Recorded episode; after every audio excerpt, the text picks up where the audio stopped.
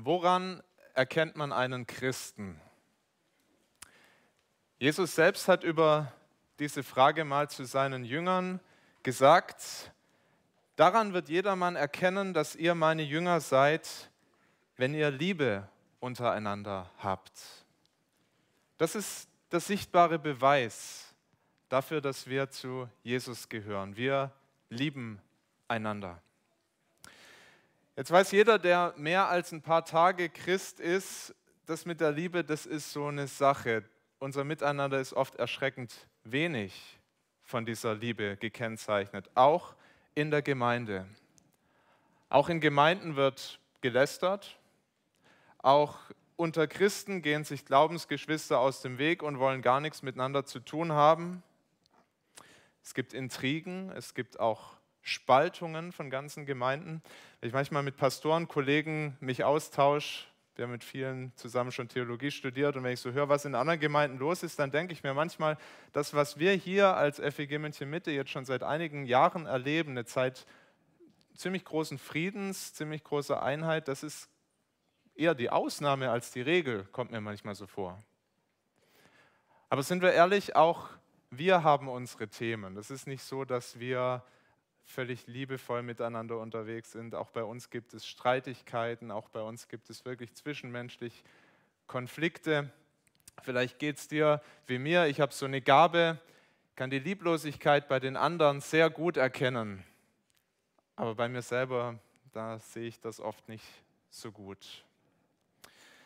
Kann es sein, dass wir uns schon so an diesen Zustand gewöhnt haben, dass das eben mit der Liebe, ja, das ist schon ein schönes Ideal, was Jesus uns da so vor Augen malt, aber in der Praxis ist das doch gar nicht zu erreichen, dass wir so eine Liebe haben, an der die Welt dann erkennt, dass wir zu Jesus gehören. Kann es sein, dass wir uns da so dran gewöhnt haben, dass wir das fast aufgegeben haben?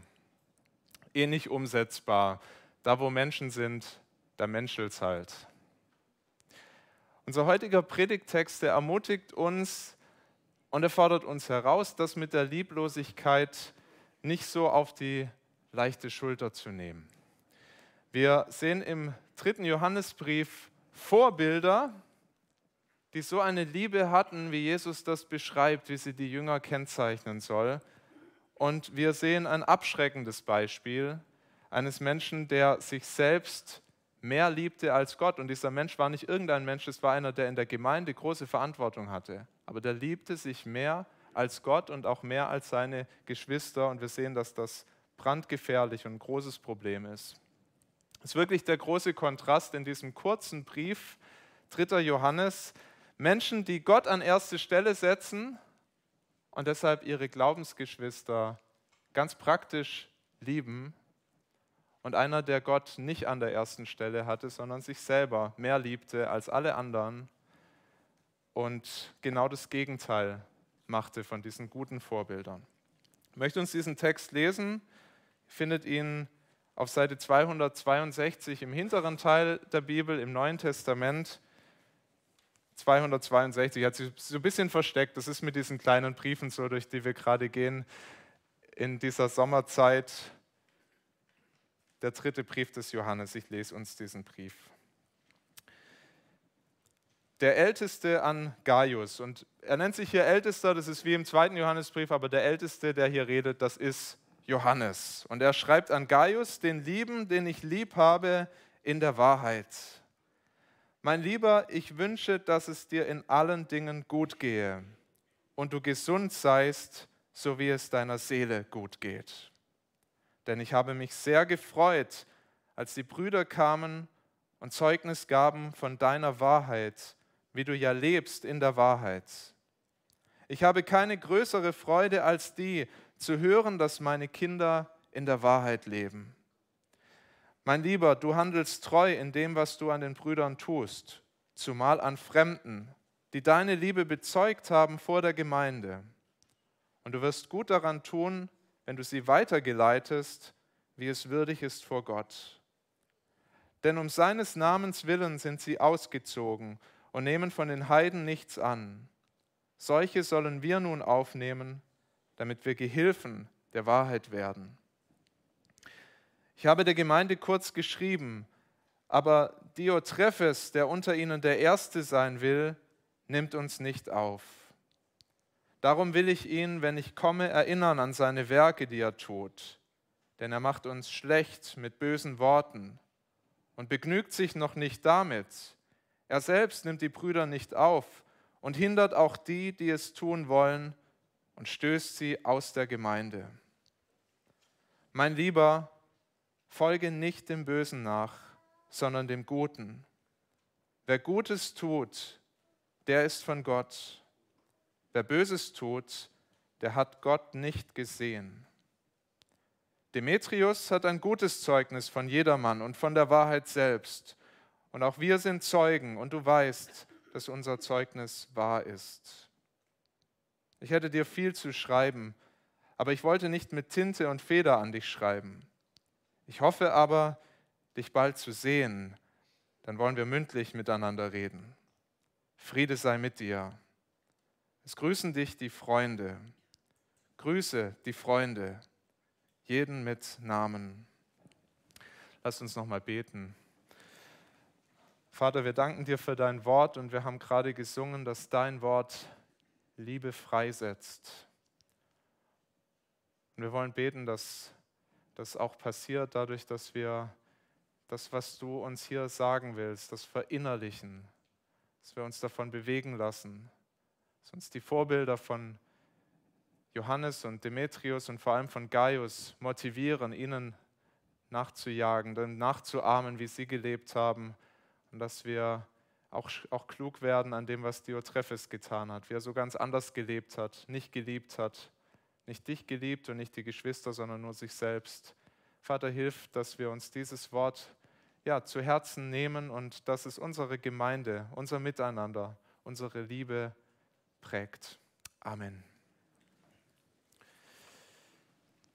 Ja, der Ausgangspunkt für diesen kurzen Brief ist ein Konflikt.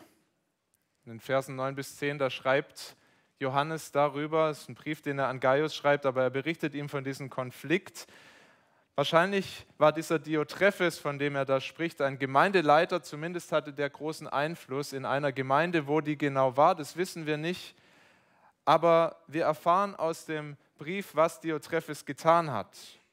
Er nahm die Christen dort gegen Johannes, gegen den Apostel ein und auch gegen die Prediger und Missionare, die Johannes geschickt hat in die Gemeinde die hat er abgewiesen, die hat er gar nicht bei sich aufgenommen, wollte sie nicht in seiner Gemeinde haben.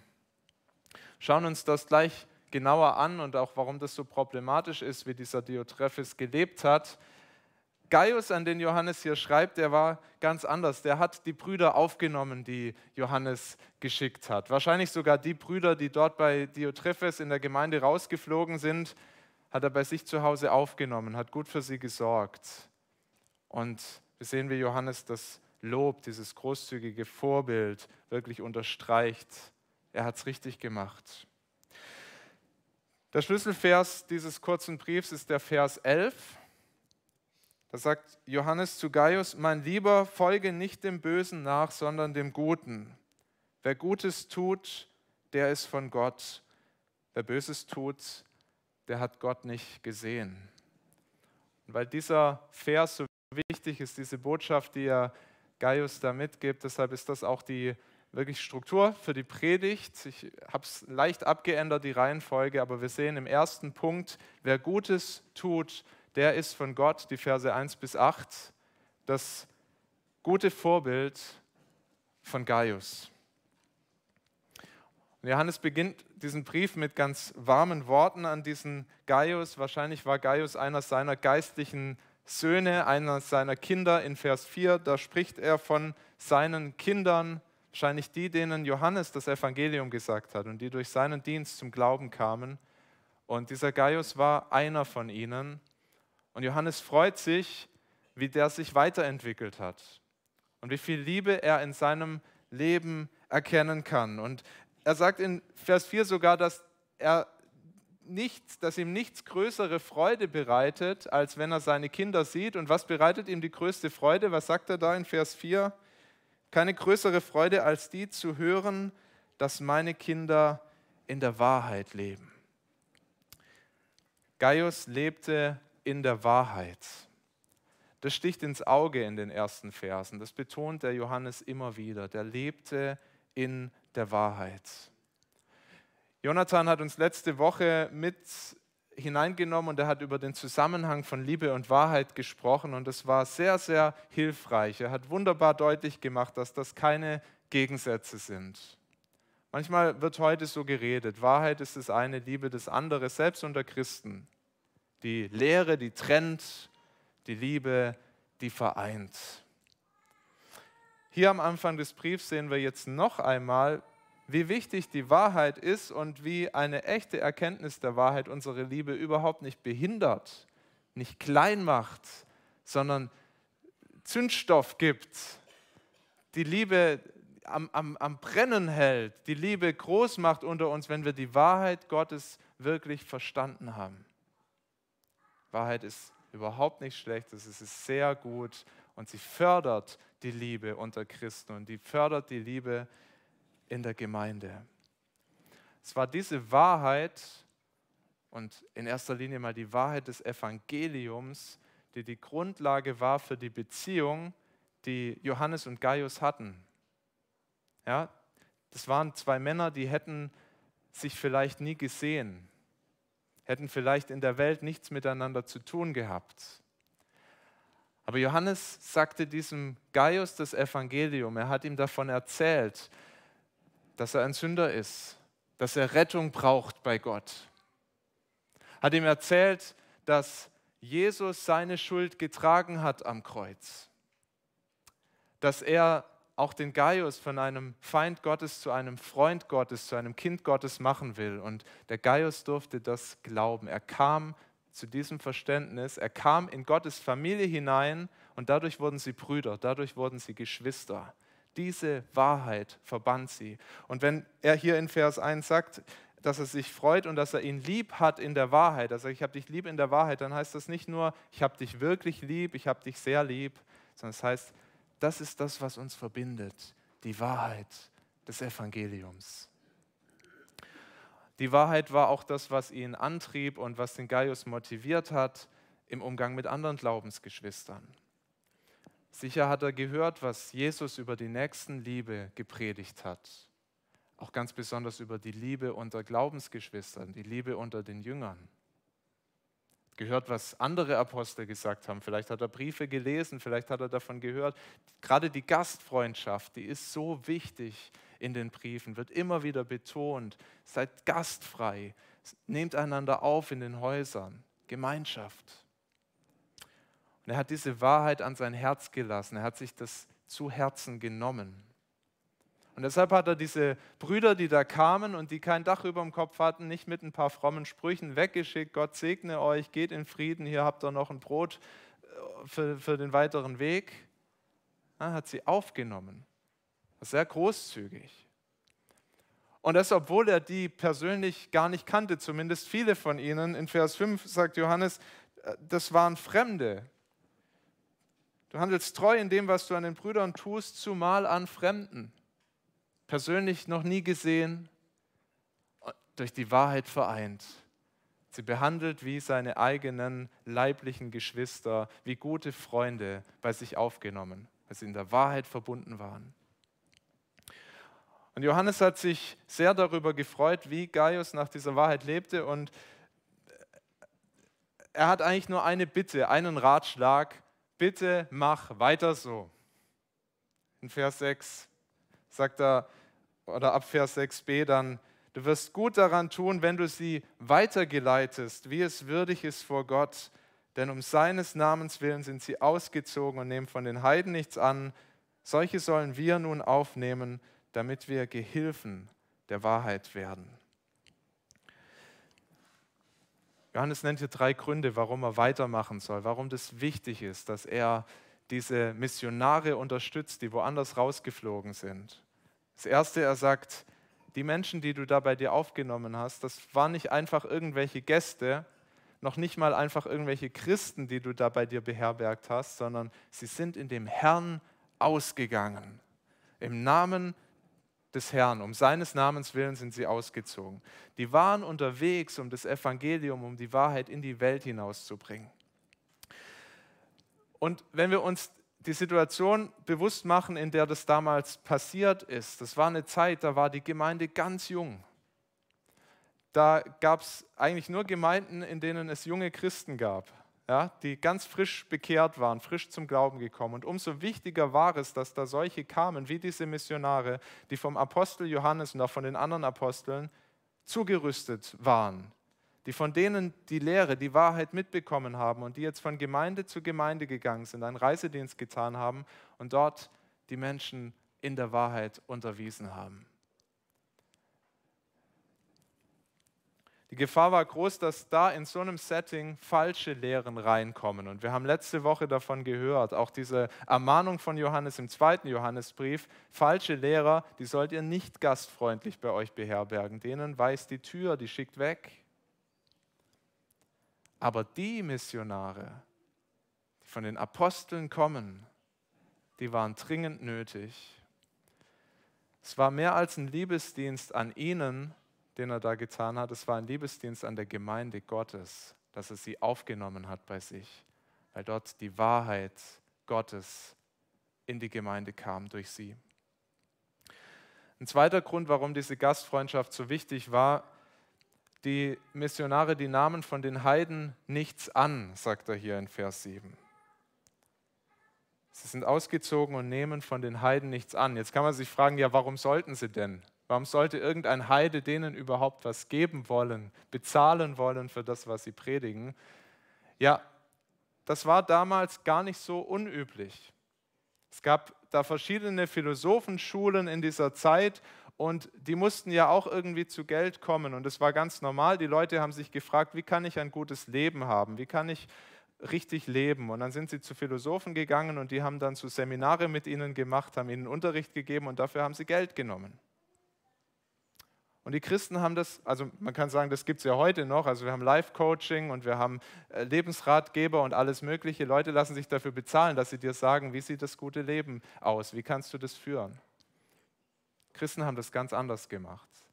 Haben sich nicht dafür bezahlen lassen, für die beste Botschaft, für die Botschaft, die man wirklich hören muss und nach der man leben muss, wenn das Leben gelingen soll. Sie haben das kostenlos weitergegeben. Nach dem Wort des Herrn, umsonst habt ihr es empfangen, umsonst gebt es weiter. Umso wichtiger war es, dass jemand für sie gesorgt hat.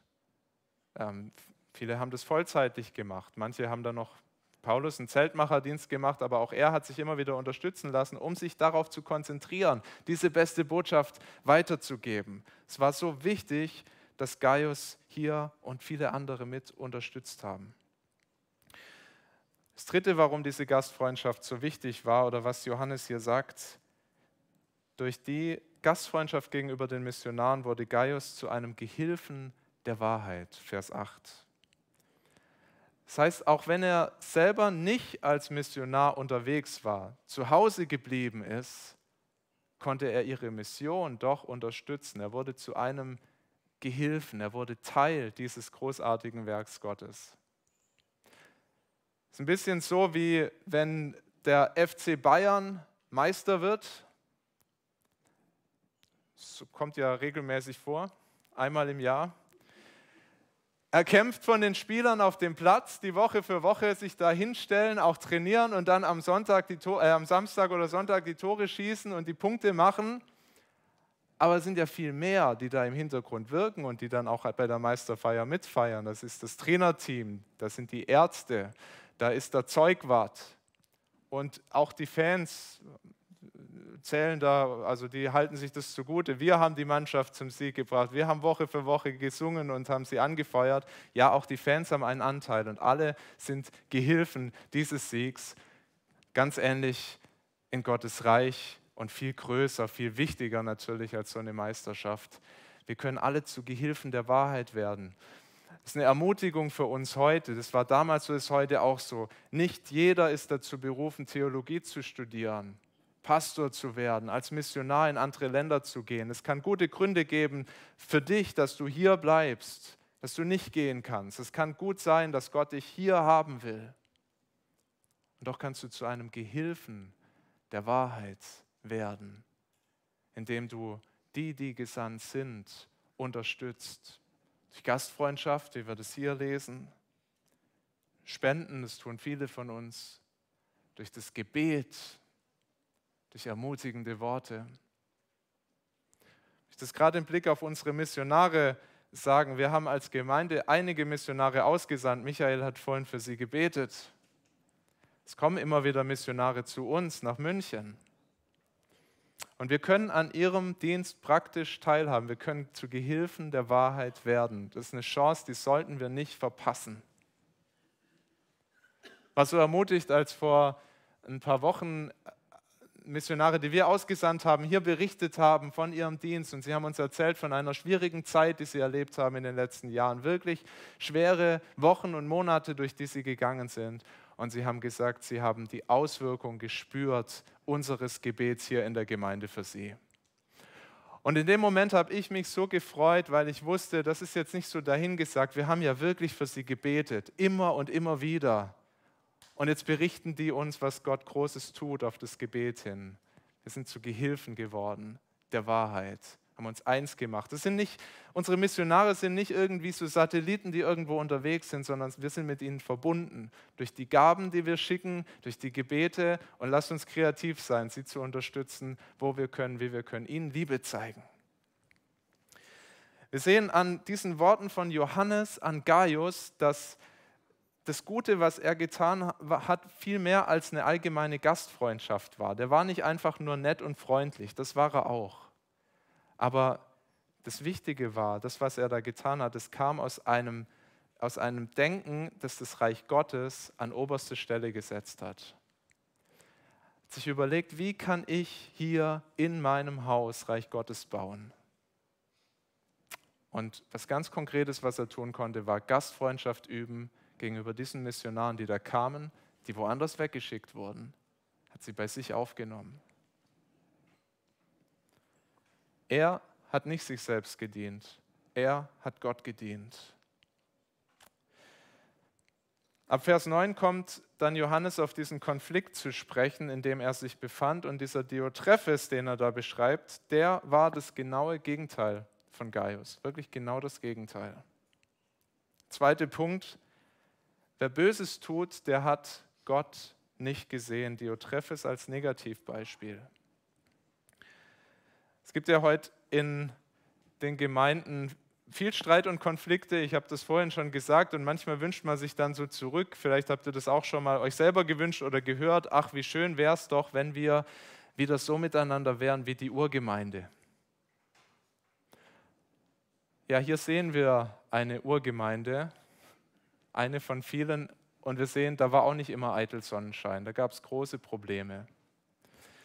Und die Probleme in dieser Gemeinde, von der wir hier lesen, die waren verursacht durch einen Mann, durch diesen Diotrephes.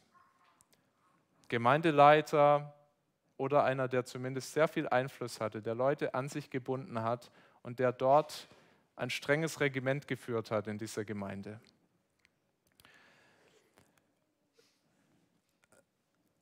Wir sehen, dass er nach Kräften gegen Johannes und seine Leute gearbeitet hat. Worin zeigt sich der Widerstand? Vier Dinge, die Johannes hier benennt in den Versen 9 und 10. Erstens, er sagt, er nimmt uns nicht auf. Johannes hatte einen Brief geschrieben, das berichtet er hier, und wahrscheinlich hat der Diotrephes den ja, einfach nicht beachtet, vielleicht hat er ihn vernichtet. Auf jeden Fall hat er sehr deutlich gemacht, mit dem, wie er in der Gemeinde gelebt hat. Also das, was der Johannes uns sagt, das gilt nicht für uns. Damit wollen wir nichts zu tun haben. Aber nicht nur das, das Zweite ist, der Diotrephes erzählte auch falsche Dinge über Johannes. Er sät Misstrauen gegen ihn. Heißt in Vers 10, er macht uns schlecht mit bösen Worten. Gab sie nicht einfach damit zufrieden, den Einfluss von Johannes zurückzudrängen, sondern er hat auch Lügen über ihn erzählt hat seinen Widerstand gerechtfertigt, hat Geschichten erzählt darüber, was für böse Absichten der Johannes hat, was für schlechte Motive der Johannes hat mit dem, was er tut. Das Dritte, was er gemacht hat, er hat diesen Missionaren, die Johannes geschickt hat, die Gastfreundschaft verweigert. Also sich nicht nur gegen Johannes gestellt, sondern auch gegen jeden, der mit Johannes zu tun hatte, der von ihm geschickt war. Er hat gesagt, wir wollen euch hier nicht haben, haut ab. Und schließlich das vierte, er bekämpfte sogar noch die, die mit diesen Missionaren zu tun hatten, die die bei sich aufgenommen haben. Auch das sehen wir hier in Vers 10. Er hindert auch die, die es tun wollen, und er stößt sie aus der Gemeinde. Also wirklich mit harter Hand diese Gemeinde geleitet. Alle, die was mit Johannes zu tun haben, es gibt eine Kontaktschuld, alle raus. Und wir sehen hier, der hat Menschen einzig und allein aus der Gemeinde ausgeschlossen, gläubige Christen, weil sie sich an die Seite von Johannes und seinen Leuten gestellt haben. Und so wie dieser Mann vorging, könnte man jetzt denken, Johannes war der schlimmste Irrlehrer. Also jeder, der in dieser Gemeinde von Diotrephes war, der musste doch denken, also so ein böser, falscher Lehrer, der Johannes, gegen den müssen wir uns stellen, gegen den müssen wir kämpfen. Aber selbst dann wäre manches an dieser Vorgehensweise wirklich problematisch gewesen, wirklich schwierig. Falsche Dinge über jemand erzählen, Lügen verbreiten. Alle, die überhaupt was mit ihm zu tun haben, auch gleich noch mit ausschließen. Aber machen wir uns bewusst, wer Johannes wirklich war. Ein Apostel.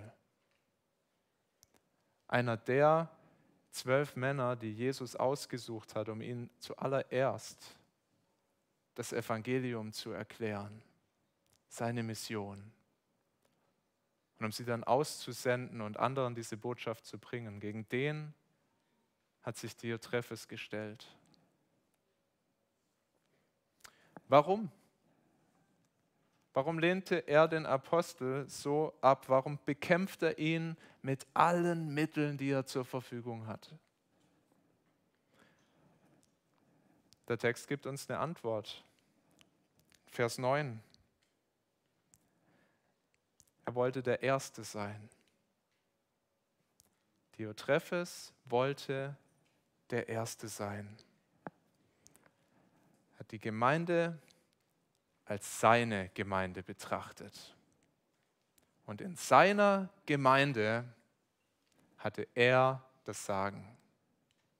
Da regierte ihm niemand rein, nicht mal ein Apostel. Wo Gaius die Liebe zu Gott und zu seinen Glaubensgeschwistern getrieben hat,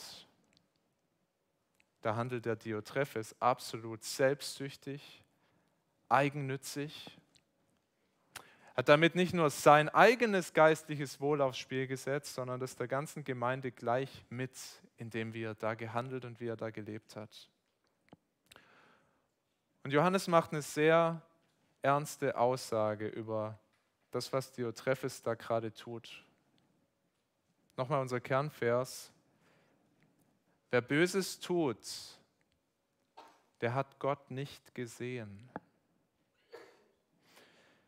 wie Diotrephes gelebt hat, was man da an der Oberfläche gesehen hat, das passte nicht zu einem Menschen, der Gott wirklich begegnet ist, der Jesus Christus wirklich kennt. Es passte nicht zusammen. Wie anders hat Jesus gelebt, der sich wirklich hätte an die erste Stelle setzen können. Das ist sein Platz, das ist das, was ihm zusteht der doch gekommen ist und zu seinen Jüngern sagt, ich bin nicht gekommen, um mir dienen zu lassen, sondern um zu dienen und mein Leben zu geben als Lösegeld für viele. Wie anders hat Jesus auch seine Jünger gelehrt, wie sie leben sollen, hat gesagt, wer mir nachfolgt, der verleugne sich selbst, nehme sein Kreuz auf sich und folge mir nach. Der Weg nach oben ist der Weg nach unten, der Erniedrigung, nicht dich an die erste Stelle zu setzen.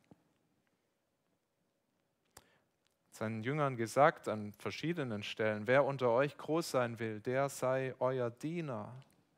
Wer der Erste sein will, der sei aller Menschen Knecht oder aller, auch aller Jünger vor allem. Diotrephes zeigte mit seiner Bosheit, so wie er diese Gemeinde geführt hat, wie er gelebt hat, dass er davon nichts verstanden hat, dass davon nichts in seinem Herzen da war. Nicht verstanden, wer Jesus war wozu er gekommen ist. wozu er uns Menschen ruft. Wir sehen nichts in seinem Leben und das ist ein Problem. Es ist so ein Problem, dass Johannes sagt, wer Böses tut, der hat Gott nicht gesehen. So schlimm ist das. Er hat gelebt, so wie jemand, der Gott noch nie begegnet ist. Einer in der Gemeinde. Und die Frage an dich und an mich ist, haben wir das besser verstanden? Kennen wir Gott? Zeigt sich das in meinem Leben, dass Jesus Christus der Herr ist? Dass nicht ich an der ersten Stelle stehe, denn wenn ich da stehe, dann ist der Platz besetzt, dann kann Jesus da nicht mehr sein. Zeigt sich das daran, wie ich mit anderen umgehe und zuallererst mit meinen Glaubensgeschwistern? Zeigt sich diese Liebe? Natürlich heißt das nicht, dass du keine bösen Dinge mehr tun kannst. Das ist auch mit dieser Aussage in Vers 11 nicht gemeint. Wir wissen das alle und wenn du, wenn du Jesus lieb hast, dann ist dir das sogar schmerzlich bewusst, wie böse du noch sein kannst, was da noch an Sünde auch ist in unserem Leben. Es geht hier um einen Lebensstil, einen selbstsüchtigen, sich die Menschen dienstbar machen, die Gemeinde zu seinem Reich machen, den Glauben für seine Zwecke zu missbrauchen. Darum geht es, um eine ganze Lebenshaltung, die dieser Diotrephes gezeigt hat. Und das ist schlimm. Und es ist schlimm, dass so jemand ja, in, der, in der Gemeinde wahrscheinlich, er war, war blind dafür, der muss blind dafür gewesen sein, auf welchem Weg er war. Gibt es Menschen wie diesen Diotrephes heute noch in der Gemeinde? Ich glaube schon. Der Theologe A.T. Robertson, der schrieb im 20. Jahrhundert einen Artikel über genau diesen Diotrephes. Er hat einen Artikel geschrieben für eine Kirchenzeitung. Und es war spannend, was daraufhin passiert ist. Also der hat eben darüber geschrieben und auch gesagt, es ist eine große Gefahr. Solche Leute gibt es heute noch und die sind in unseren Gemeinden und das ist gefährlich und das ist ein Problem. Und was daraufhin passiert? 25 leitende Gemeindemitarbeiter haben an den Herausgeber der Zeitung geschrieben und haben sich sehr beschwert, haben sich empört über diesen Artikel, weil sie sich wiedererkannt haben. Weil sie gedacht haben, der hat mich vor Augen gehabt, als er den Artikel geschrieben hat. Und das fanden sie sehr unverschämt. Er hat keine Namen genannt, dieser Robertson. Aber die haben sich angesprochen gefühlt. Aber anstatt den richtigen Schluss daraus zu ziehen und was zu verändern, umzukehren, haben sie ihr Abo gekündigt. Das gibt's. Und es ist auch schwer, sich selbst zu erkennen in diesem Diotrephes, zugegeben.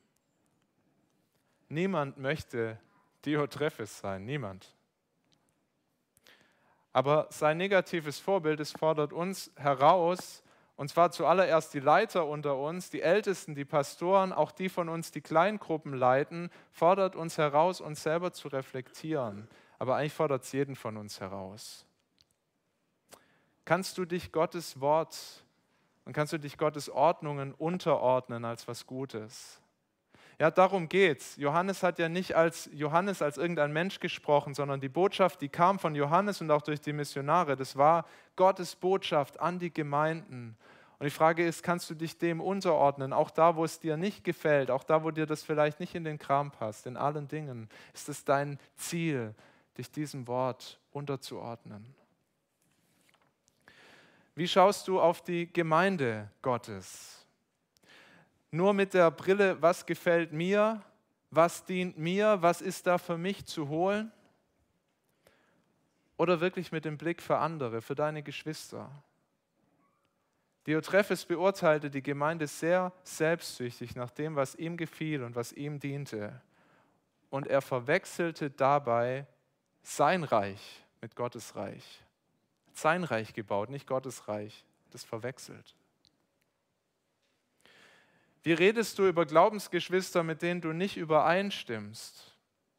Wir wissen nicht, was der genaue Konflikt zwischen den beiden war, was genau das Thema war, über das sie gestritten haben. Aber nichts rechtfertigt die bösen Worte, die Lügen, die üble Nachrede Aber auch wir sind in der Gefahr, so von unserer Sache überzeugt zu sein. Und ich möchte, das, das ist bei mir ganz persönlich auch der Fall, in der Gefahr, so davon überzeugt zu sein, dass wir plötzlich Dinge rechtfertigen, sich in unserem Charakter Dinge zeigen, die nicht in Ordnung sind, die vor Gott wirklich ein Problem sind, die Sünde sind.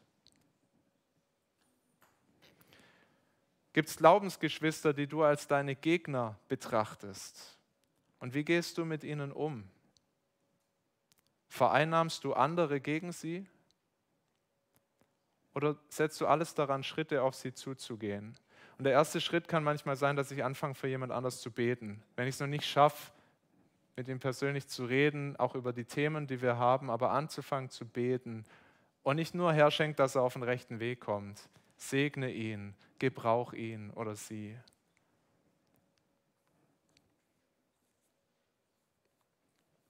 Lass uns nicht selbstgerecht sein, wenn wir uns solche Fragen stellen und wenn wir merken, da habe ich echte Themen. Das ist das eigentliche Problem. Dass die Dinge da sind, das ist traurig, das ist schlimm, aber das Problem, zum echten Problem für uns und auch für die Gemeinde wird es, wenn wir da selbstgerecht drüber hinweggehen, uns den Dingen nicht stellen und so wie Diotrephes einfach das durchziehen und uns an die erste Stelle setzen. Der Diotrephes, der war selbstgerecht, der war wohl blind für sein Tun. Johannes kündigt an, dass er kommen möchte, dass er mit ihm persönlich reden will. Das ist eine gute Einstellung. Wir wollen persönlich darüber reden. Er schlägt hier auch nicht über die Stränge. Er sagt, ich will ihm einfach sagen, einfach mal seine Werke zeigen, was er tut. Einfach mal damit konfrontieren. Die Botschaft für Gaius lautet, nimm dich vor so jemanden in Acht. Pass auf, dass der dich nicht prägt. Wahrscheinlich war der Diotrephes schon ein Menschenfänger. Anders kann man sich seinen Einfluss nicht erklären.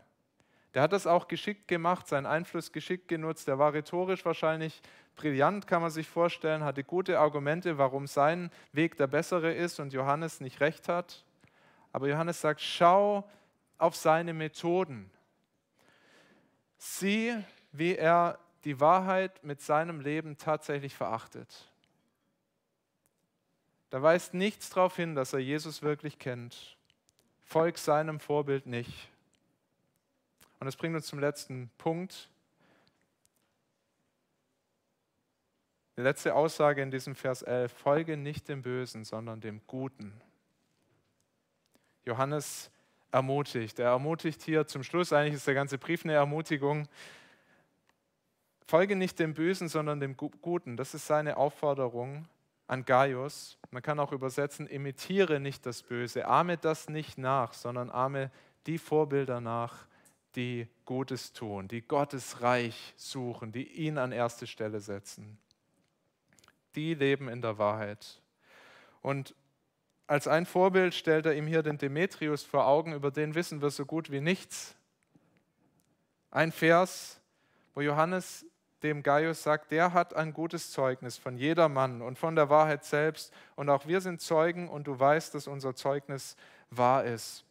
Es ist gut möglich, dass der Demetrius auch in der Gemeinde von Gaius war. Noch wahrscheinlicher ist, dass Demetrius der war, der den Brief gebracht hat. Und dass das hier eine Empfehlung ist von Johannes. Demetrius, das ist einer, der macht es richtig. Der hat ein gutes Zeugnis von allen, die ihn sehen. Das sieht man wirklich in seinem Charakter. Der hat Jesus lieb.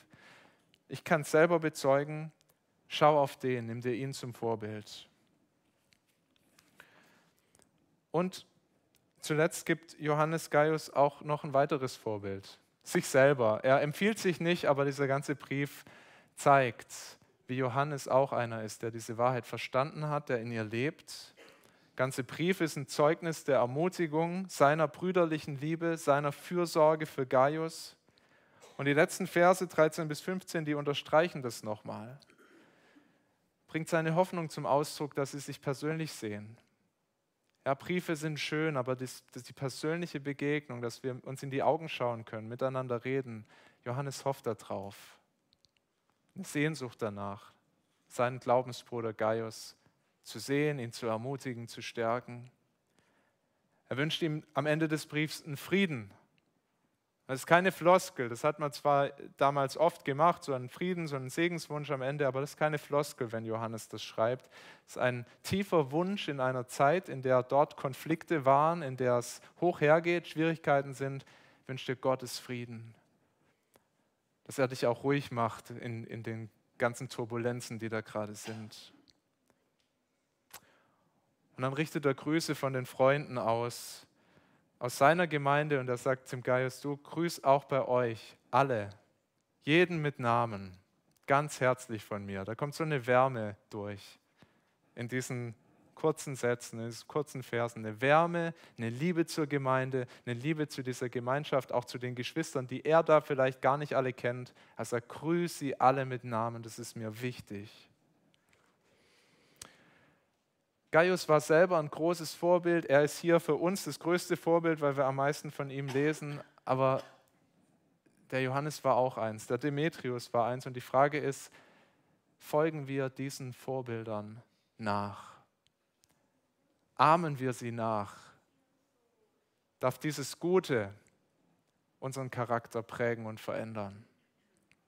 Siehst du vielleicht auch Leute hier in der Gemeinde, die dir solche Vorbilder sind, in der Wahrheit und in der Liebe, wo du sagst, da möchte ich mir was abschauen. Das findet Gott gut. Das ist nicht was Aufgesetztes, sondern der freut sich daran, wenn wir einander Vorbilder sind.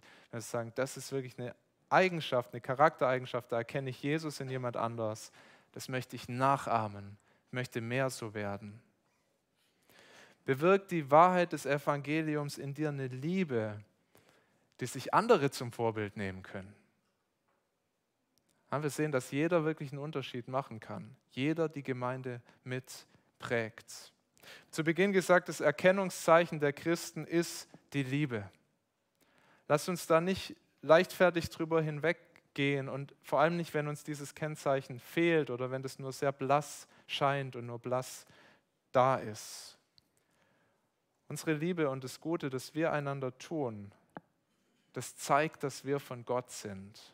Das ist der Beweis, sichtbare Beweis.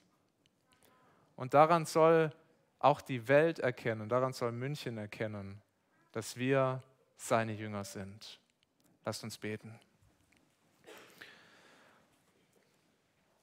Und Vater, wenn wir über die Liebe in der Gemeinde nachdenken, dann müssen wir dir bekennen, wir sind oft lieblos. Da ist noch so viel Konflikt, so viel Streit, auch so viel Ärger und Zorn in unseren Herzen. Übereinander, über Umstände. Vater, wir danken dir für dieses wunderbare Zeugnis, dieses Beispiel, dieses Vorbild von Gaius, einem Mann, der sicher auch nicht perfekt war, aber bei dem wir sehen, dass Reich Gottes, dein Reich stand für ihn an erster Stelle. Er hat eine Vision gehabt dafür und das hat sich gezeigt in seiner Liebe für die Geschwister. Wir sehnen uns danach, dass unsere Gemeinde ein Ort wird, wo deine Liebe uns noch mehr prägt. Wir danken dir für alles Gute, was wir sehen dürfen, für alle herzliche Gemeinschaft, für viele Vorbilder, für viel Liebe, die wir jetzt schon erleben dürfen. Aber Vater, wir beten, dass das noch weiter wächst, dass du unser Miteinander prägst. Dass dein Reich dadurch sichtbar wird, hier in unserer Mitte, dass wir Liebe untereinander haben. Bitte schenk uns das durch deinen Geist. In Jesu Namen. Amen.